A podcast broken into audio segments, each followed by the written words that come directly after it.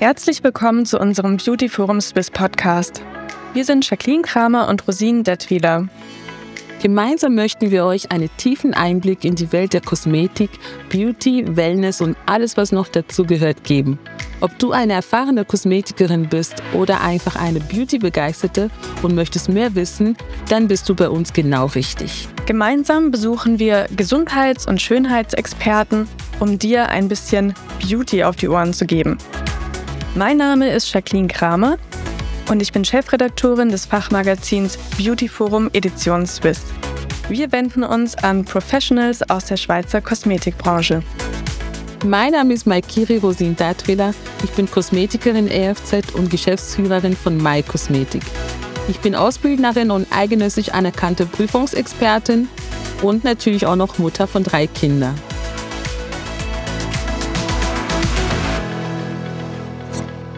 Hallo und herzlich willkommen zu einer neuen Folge unseres Beauty Forum Edition Swiss Podcasts. Sinnliche Lippen. Welche Frau wünscht sich das nicht? Seit es Hyaluronsäurefiller zum Betonen, Formen und Vergrößern der Lippen gibt, sind viele Frauen und auch Männer bereit, sich von ihrem ästhetischen Chirurgen oder auch Dermatologen behandeln zu lassen. In der heutigen Folge ist Dr. Valentina Benninger, Dermatologin sowie leitende Ärztin und Mitbegründerin des Hautzentrums Sweet Skin in Bar, an unserer Seite. Sie hat bereits einige Jahre Erfahrung als Ärztin, in denen sie sich insbesondere ihrer dermatochirurgischen, dermatochirurgischen Ausbildung und der ästhetischen Dermatologie gewidmet hat. Hallo Valentina, schön, dass du Hallo, Zeit für uns hast. Hallo, schön hier zu sein. Ja, wir haben einige Fragen an dich und deswegen würde ich sagen, wir starten genau. ohne Umschweife direkt in die Folge. Das ist ja unglaublich. Man sieht ja so viele Instagram-Bilder. Das ist wirklich eine der beliebteste äh, Behandlungen, wenn überhaupt, wenn man so denkt, ähm, so im ästhetischen Bereich von der ähm, Trendbehandlung her, also Hyaluronsäure-Filler für das Gesicht oder halt allgemein für die Behandlung. Ist das eine richtige Trendbehandlung oder einfach eine Behandlung, die sich bewährt hat für immer? Ist noch schwierig zu sagen. Ähm, aktuell fragen extrem viele nach Lippenaugmentationen, also gerade mit Hyaluronsäure-Fillern. Ähm, ich denke aber schon, dass sich da momentan ein Trend abzeichnet, der nicht für ewig währen wird. Ähm, ich denke immer größer, schöner, noch größer, noch auffälliger. Irgendwo hat das ein Ende. Und ich denke, dass es gerade momentan auch nach Corona halt, wir können unser Gesicht wieder zeigen. Wir wir dürfen wieder, ja, wieder uns selber sein. Und ich glaube, deshalb ist dieser Trend so wahnsinnig geworden. Wir mussten uns wahnsinnig lange auch hinter Masken verstecken. Ähm, ich denke aber, dass dieser Trend momentan oft auch in eine falsche Richtung geht. Also ich finde schön vergrößerte Lippen was Wundervolles, was Sinnliches. Aber das, was man hier sieht, wenn man sich einmal durch eine größere Stadt bewegt, ist es oft schon an der Grenze zu dem, was noch natürlich und schön ist.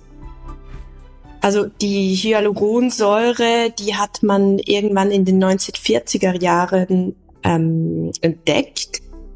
Man hat dann nach und nach begonnen, die Hyaluronsäure-Filler herzustellen. Die waren damals natürlich von total anderer Konsistenz. Die wurden noch tatsächlich durch Bakterien synthetisiert und nicht chemisch im Labor. Ähm, da hat sich also wahnsinnig viel getan. Aber grundsätzlich ist es tatsächlich etwas, was wir schon länger kennen. Ähm, ein Hyaluronsäurefiller ist eigentlich nichts anderes als quer vernetzte Hyaluronsäure. Hyaluronsäure ist ein natürlich vorkommender Stoff ähm, in der Haut insbesondere, aber auch in anderen Organen.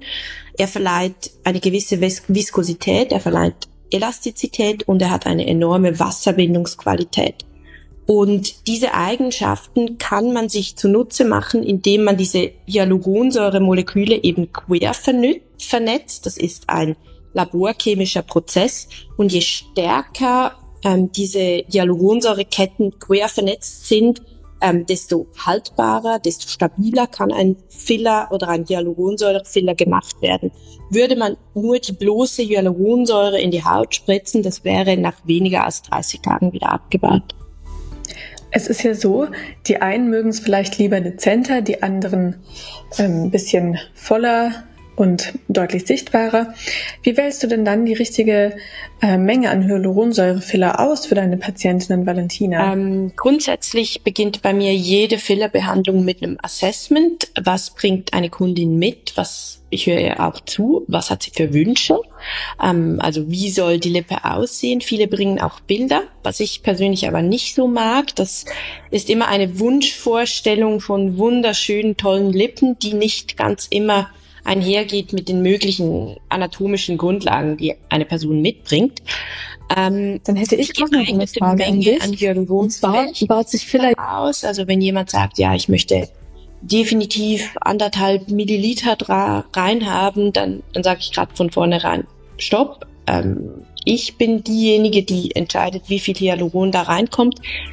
Ich mache ganz, ganz selten oder eigentlich nie mehr als einen Milliliter in die in die Lippen. Ähm, die allermeisten Fehlerbehandlungen sind irgendwo zwischen 0,6 und 0,75 Milliliter. Außer jemand möchte wirklich ganz, ganz eine dezente Augmentation, dann kann es natürlich auch mal sein, dass ich ähm, die Hälfte davon reintue. Und generell sehe ich all meine Kundinnen nach drei bis vier Wochen noch einmal. Dann können wir ähm, wenn es nötig ist, ganz kleine Unebenheiten ausgleichen oder eben noch mal ein bisschen mehr spritzen, wenn das dann gewünscht ist und auch schön aussieht. Mhm. Okay. Gibt es denn dann auch Risiken und Nebenwirkungen einer Lippenunterspritzung mit Hyaluronsäure? Ja klar, da gibt's ganz viele. Das ähm, ist ja. aktuell auch, geht geht immer wieder durch die Medien. Ja, es wird ja ganz oft so dargestellt, als wäre das ja nur eine Kleinigkeit und es geht ganz schnell. Es geht ja auch schnell, aber ähm, es wird oft so dargestellt, als wäre das ja gar kein großartiger Eingriff. Aber eben, wie du sagst, es gibt sehr wohl Risiken. Daher die Frage. Also es gibt eine ganze Menge. Man muss sich immer wieder vorstellen, die Lippe ist ein sehr lebendiges Organ, das ist wahnsinnig gut durchblutet, das besteht aus Bindegewebe, das besteht aus Gefäßen, Nerven und muskulären Strukturen. Und irgendwo da wird jetzt dieser Filler reingespritzt. Ähm, Im besten Fall weiß der oder die Injektorin, in welche Ebene sie welchen Hyaluronsäurefiller und wie viel davon ähm, injizieren soll. Aber vorstellt, jemand hat nur schon die anatomischen Grundlagen nicht, kann es im Worst-Case-Szenario dazu führen, dass man direkt in ein Gefäß spritzt, also sprich die Lippenarterien, ähm, was dann auch relativ schnell, manchmal sehr, sehr schnell, innerhalb weniger Stunden, wenn das Gefäß nicht zu 100 Prozent zu ist, über wenige Tage zu Nekrosen, also zu absterbendem Gewebe im Lippenbereich und wenn es ganz schlimm kommt, auch im Filtrumsbereich, also wenn man jetzt von der Oberlippe spri ähm, spricht, Richtung Nase kommen kann. Ähm, das Zweite, was passieren kann, ist ähm, dass sich Knötchen bilden, wenn der Filler zu oberflächlich in das Gewebe initiiert wird. Und eine dritte sehr, sehr häufige Nebenwirkung, die wir spezifisch bei den Lippen sehr häufig sehen, ist die sogenannte Fillermigration. Das heißt, dass Filler, der ursprünglich in das Lippenrot gespritzt wurde, irgendwann sich über den Lippenrand in den Bereich der, der Haut bewegt und das macht dann eben diese bekannten Duck Faces, ähm, die wir so eigentlich nicht haben wollen. Und lässt sich da, also lassen sich diese Nebenwirkungen auch rückgängig machen oder behandeln oder auch vorbeugen? Ähm, vorbeugen kann man insbesondere damit, dass man sicher nur zu einem Injektor oder einer Injektorin geht, die weiß, was sie tut. Natürlich, das ist immer ein bisschen auch russisches Roulette. Erzählen kann jeder was. Manchmal ist es auch gut, sich ein bisschen umzuhören, Google Reviews zu lesen. Ähm, vielleicht eine Freundin, die schon irgendwo war, Erfahrungen gemacht hat. Das sind immer gute Referenzen. Ähm, das zweite ist, man sollte sich anhören, was der Arzt oder die Ärztin für einen Plan hat.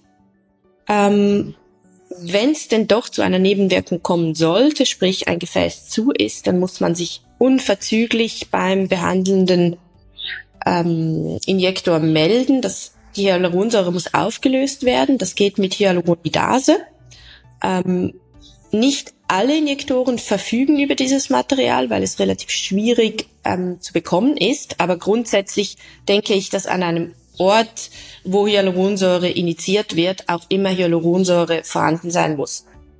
Ähm, wenn es Knötchen gibt, kann man die Hyaluronsäureknötchen als allererste Maßnahme in der Regel wegdrücken und massieren. Ähm, das sollte man aber auch immer nur in Rücksprache mit dem behandelnden Arzt tun.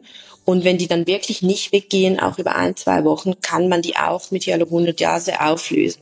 Man muss aber wissen, dass Hyaluronidase nicht nur ähm, die Hyaluronsäure, die gespritzt wurde, auflöst, sondern eben auch das natürliche Hyaluron im Gewebe. Mhm. Ja. Dann hätte ich auch noch eine Frage an dich.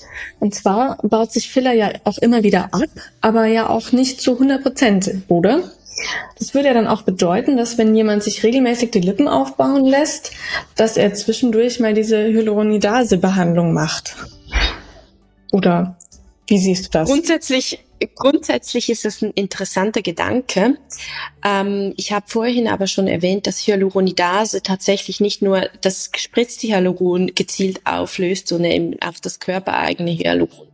Das heißt, Hyaluronidase ist für mich wirklich ein Notfalltool, das gespritzt werden kann, wenn Filler migriert ist, das heißt, wenn er an einem Ort ist, wo er nicht sein sollte, aus welchem Grund auch immer der dahin gewandert ist, wenn es einen Knoten gibt, der sich nicht auflöst oder im allerschlimmsten Fall, wenn ein Gefäß okkludiert, also zugemacht wurde mit dem Filler.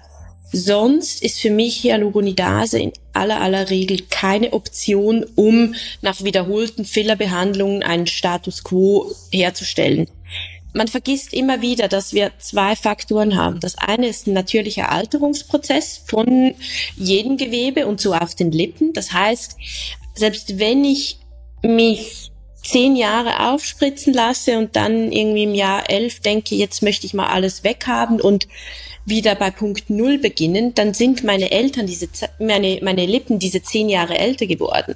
Das heißt, ich gehe von einem völlig anderen Ort aus und das dann noch aufzulösen, das ist für mich eine ganz, ganz schlechte Option, weil man eben auch das natürlich vorhandene Gewebe, Gewebe bis zu einem gewissen Punkt schädigt.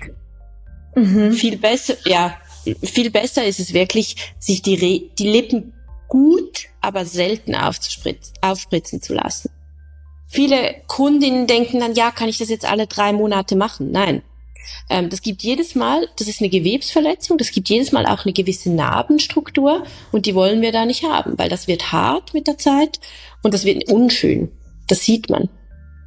Mhm. Was würde jetzt für dich bedeuten, nicht so häufig? Weil du gesagt hast, man darf es eben nicht so oft machen. Also ich grundsätzlich rate von Fehlerbehandlungen häufiger als alle 18 Monaten an den Lippen ab.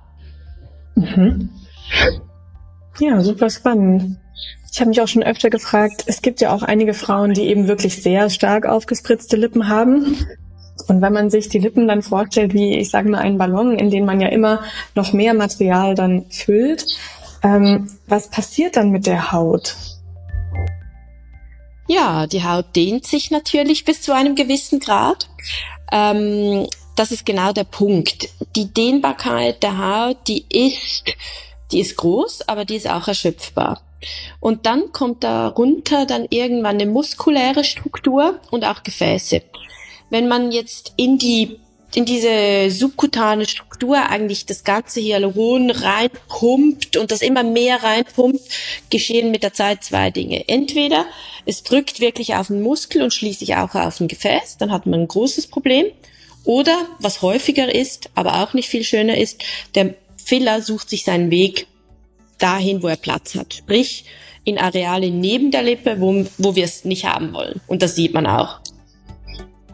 Ja, und wie können Patienten sich eigentlich so auf eine Lippenunterspritzung vorbereiten? Also gibt es spezielle Vorsichtsmaßnahmen, die sie treffen sollten, wie eigentlich so bei jeder Eingriff damit das besser hält und damit genau solche Gefahren eben nicht passieren? Kann man da die Haut so vorbereiten? Nein, die Haut spezifisch kann man nicht vorbereiten. Was man tun kann, ist die drei, vier Tage vor der Lippenunterspritzung nicht, also auf Alkohol zu verzichten und keine nicht steroidalen Antirheumatika einzunehmen. Das sind Schmerzmittel, die ein bisschen das Blut verdünnen könnten. Aspirin sollte man ebenfalls, außer wenn es wirklich, wirklich ähm, notwendig ist, nicht einnehmen. Ähm, und gewisse Antibiotika sind vor Fehlerbehandlung auch verboten. Das muss aber immer dann Rück in Rücksprache mit dem behandelnden Arzt geschehen. Wie sorgst du denn dafür, dass die Lippen gleichmäßig werden? Also ich meine, wenn man jetzt äh, sich die Lippen aufspritzen lässt, dann schwillt das Gewebe ja auch an währenddessen. Und der Körper schwillt ja nicht gleichmäßig an. Also vielleicht ist es auf der einen Seite irgendwie die Schwellung größer als auf der anderen. Äh, wie schaffst du es dann trotzdem, ähm, die Lippen so aufzubauen, dass es gleichmäßig wird? Gut, das hat natürlich mit Technik zu tun. Ähm, also die meisten Injektoren haben ihre eigene Technik, die sie mit der Zeit immer mehr verfeinern. Ich selber gehe immer so vor. Ich korrigiere als allererstes immer Asymmetrien. Dann weiß ich schon bevor die Lippe schwillt, jetzt sind wir an einem Stand, wo die Lippe grundsätzlich symmetrisch ist. Und sobald ich diese Symmetrie hergestellt habe, kann ich, ich sehe ja, wie viel Hyaluron ich wohin spritze. Also das ist ja im 0.1 Milliliter Bereich kann ich das immer genau sagen, so viel rechts, so viel links, so viel oben, so viel unten. Und dann ist das eigentlich ein mechanischer Prozess, wenn man dafür ein bisschen Gefühl hat. Mhm. Okay. Das ist sehr spannend. Ähm, jetzt würde mir interessieren, so deine Vorgehensweise in dem Sinn, ähm, Du hast ja am Anfang erwähnt, es gibt verschiedene Arten von Vernetzungen von Hyaluronsäureformeln. Und äh, wenn jetzt eine Kundin zu dir kommt und die möchte eben äh, eine spezielle Form haben oder genauso diese Asymmetrie korrigiert haben, ähm, da musst du natürlich entscheiden über die Dichte und Viskosität von, von dem Hyaluronsäure. Wie gehst du denn da ähm, arbeitstechnisch vor jetzt, wenn du eine klassische oder einfach die Lippenunterspritzung machen musst? Hast du eine spezifische Formel, die du immer nimmst für die Lippen? Also ich habe meine Lieblingsfiller, die Namen darf ich jetzt hier nicht nennen, aus äh, Mark markenschutztechnischen Gründen. Ähm, es gibt aber tatsächlich Lippentexturen, die mich ein bisschen zwingen, von meinem Lieblingspräparat abzuweichen. Das ist vor allem dann, wenn die Lippen sehr, sehr atroph sind. Das heißt, wenn die Lippen sehr, sehr schmal und die Haut darüber schon ein bisschen ausgedünnt ist. Das sieht man sehr häufig bei etwas älteren Menschen ähm, dann muss ich zuerst mehr Stabilität ähm, hinkriegen, eigentlich bevor ich mit der eigentlichen Lippenaugmentation beginnen kann. Oft mache ich das auch in zwei Schritten. Das heißt, es gibt zuerst eine Basisbehandlung, wo wir wirklich an der Textur arbeiten. Und erst in einem zweiten Schritt mache ich die Lippe mit dynamischeren Fillern, so wie ich eigentlich gerne anwende, eben zu einem schön modellierten Objekt. Also auch da kommt es natürlich dann auch auf die Erfahrung einfach an, die du ja hast, äh, so dass du einschätzen kannst, ähm, was für welchen Patienten dann geeignet ist. Mhm. Also auch da kommt es natürlich dann auch auf die Erfahrung einfach an, die du ja hast, äh, so dass du einschätzen kannst, ähm, was für welchen Patienten dann geeignet ist. Also die Erfahrung, äh, die der Injektor damit hat, ist dann ganz wichtig und natürlich eben die Gegebenheiten, die jeder Patient mitbringt oder jede Patientin. Also kombinierst, kombinierst du sozusagen zwei verschiedene Konsistenzen, um wirklich die Lippe schön zu modellieren und Ganz zu genau. formen. Genau. Also die meisten Lippen, muss man ehrlicherweise sagen, die sind relativ einfach. Da die klassische Patientin, die sich die Lippen vergrößern lässt, ich sage jetzt mal irgendwo zwischen 25 und 43 ist, diese Lippen sind in der Regel vom Alterungsprozess noch nicht so, dass sie sehr, sehr schmal oder eben sehr, sehr laxe Haut darüber haben. Aber wenn es davon abweicht, aus anatomischen Gründen oder eben aus Alter, alterungstechnischen Gründen, dann muss man da ein bisschen ähm, genauer hinsehen und eben sich genau auf darüber im Klaren sein, welches Produkt macht mir was in der Lippe, was gibt mir Stabilität und was gibt mir am Schluss wirklich diesen schönen Body von der Lippe, den ich eigentlich haben möchte. Nach der Lippenunterspritzung, hatten wir vorhin schon angedeutet, entstehen ja auch Schwellungen, vielleicht auch äh, Blutergüsse. Ähm, was können Patienten denn tun und auch Patientinnen, um irgendwie Schmerzen oder Schwellungen zu lindern? Also Schmerzen gibt's eigentlich sehr, sehr selten. Wenn, dann empfehle ich immer ähm, Paracetamol, sofern keine Kontraindikation hierfür besteht. Ähm, Schwellungen können mit Cold Packs, die im Kühlschrank gelindert, äh, gelagert werden, ein bisschen gelindert werden. Ähm, ich empfehle oder ich rate davon ab, Cold Packs ähm, aus dem Tiefkühler zu benutzen, weil die sehr, sehr kalten Cold Packs die Textur des Fillers verändern können und das wollen wir nicht. Mhm. Ähm, mhm was immer noch ein Thema ist, wenn jemand dazu neigt, ähm, Herpesbläschen, also Fieberbläschen mhm. zu bekommen, das gehört immer zu meinem Assessment, dann bin ich in der Regel, wenn die Fieberblasen häufig kommen, ähm, sehr ein Freund davon, eigentlich systemische antivirale ähm, Mittel zu geben, also sprich gleich nach der Behandlung und dann noch einen Tag hinterher, einfach um zu verhindern, dass sich da noch ein Herpes draufsetzt. Das ist unschön, führt zu Spannungsgefühlen und will man einfach nicht haben auf einer schönen neu aufgespritzten Lippe. Mhm. Stimmt, verständlich. Jetzt habe ich gerade noch eine Frage zu dem Thema. Ähm, Gibt es denn wirklich Patienten, Patientinnen, bei denen du sagen würdest, nein, ich empfehle keine Lippenunterspritzung. Also nicht jetzt wegen der Optik, sondern ob es vielleicht irgendwelche Kontraindikationen gibt, bei denen du sagen würdest, nein, dann machen wir es lieber nicht. Ähm, es gibt schon ein paar Kontraindikationen. Also allen voran sind es äh, schwangere Frauen, die ich nicht initiiere. Ich initiiere auch keine Kundinnen oder Kunden mit schweren Autoimmunerkrankungen, insbesondere der Haut. Das kann wirklich zu Gefäß Durchblutungsstörungen kommen, nur wenn der Filler da irgendwo in der Nähe ist. Ähm, Patienten mit einem schlecht eingestellten Diabetes mellitus Typ 2, also mit einer Zuckerkrankheit, würde ich auch nie initiieren. Und sonst ist es natürlich immer dann wenn schon viel zu viel gemacht wurde, dann sage ich nein. Mhm. Mhm. Gibt es sonst noch irgendwelche zusätzliche Nachbehandlungstipps, die die Patienten machen können, so nach einer Lippenunterspritzung, um einfach die Wundheilung zu optimieren? Ähm, Nein. Oder heilt es in der Regel sehr gut das von alleine? Das heilt in der Regel sehr, sehr gut von alleine. Also es gibt Kundinnen, die schwören auf Anika-Globuli eine Woche vor und eine Woche nach der Injektion. Ähm, ich mag die auch, aber ich weiß nicht, ob es wirklich was bringt. Mhm. Ähm, und dann braucht es einfach ein bisschen Ruhe. Ich empfehle immer, die Lippen nicht zu manipulieren, also nicht dran rumkneten. Ähm, und am gleichen Tag sollte auf Sport verzichtet werden. Jetzt hätte ich noch eine Frage an dich, Rosin. Ähm, vielleicht hast du ja auch Kundinnen, die sich kürzlich, also kurz bevor sie zu dir zur Behandlung kommen, die Lippen haben unterspritzen lassen und ähm, achtest du da auf bestimmte ähm, Aspekte während deiner hier zur Behandlung kommen? Die Lippen haben unterspritzen lassen und ähm, achtest du da auf bestimmte ähm, Aspekte während deiner Behandlung, wenn du weißt, dass deine Kundin eben die Lippen hat aufspritzen lassen?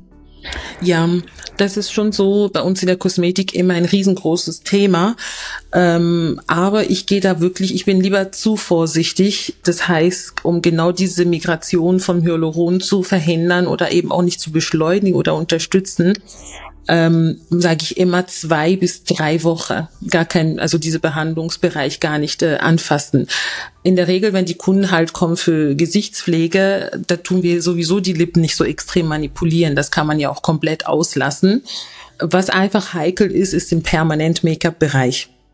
Weil im Permanent Make-up ähm, schauen wir natürlich auch noch die Symmetrie und da ist halt immer so eine riesengroße Fragezeichen, wenn Kunden äh, regelmäßig unterspritzen, sagen wir schon seit vier, fünf Jahren das machen, ist es für uns kein Problem, weil die Symmetrie quasi so erhalten bleibt und wir können dann einfach eine schöne permanent Make-up-Pigmentierung machen.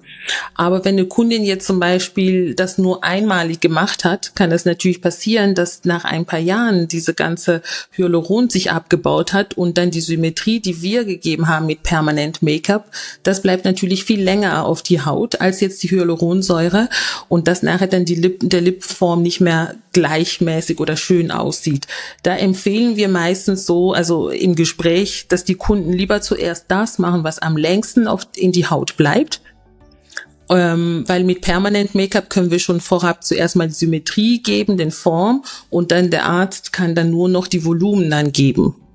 Aber ist umgekehrt, wenn der Arzt schon die äh, Kontur äh, bearbeitet hat und eine Asymmetrie be behoben hat und wir sollen nachher dann pigmentieren, ist dann halt einfach die Gefahr, dass es nach ein paar Jahren nachher nicht mehr symmetrisch aussieht, wenn sich dann die, diese Hyaluron abgebaut hat. Ähm, aber es kommt natürlich schon vor, dass Kunden das schon bereits gemacht haben und dann kommen sie halt für Permanent Make-up.